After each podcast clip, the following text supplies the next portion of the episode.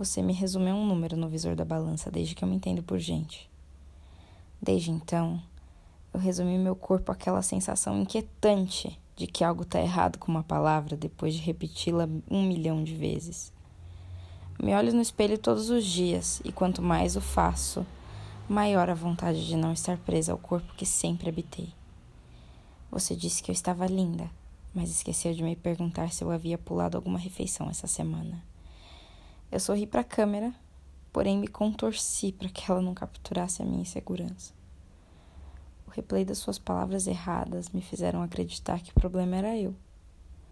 Hoje, o problema provavelmente sou eu pois eu acreditei em cada insulto. Fiz a minha pele pagar por todos eles.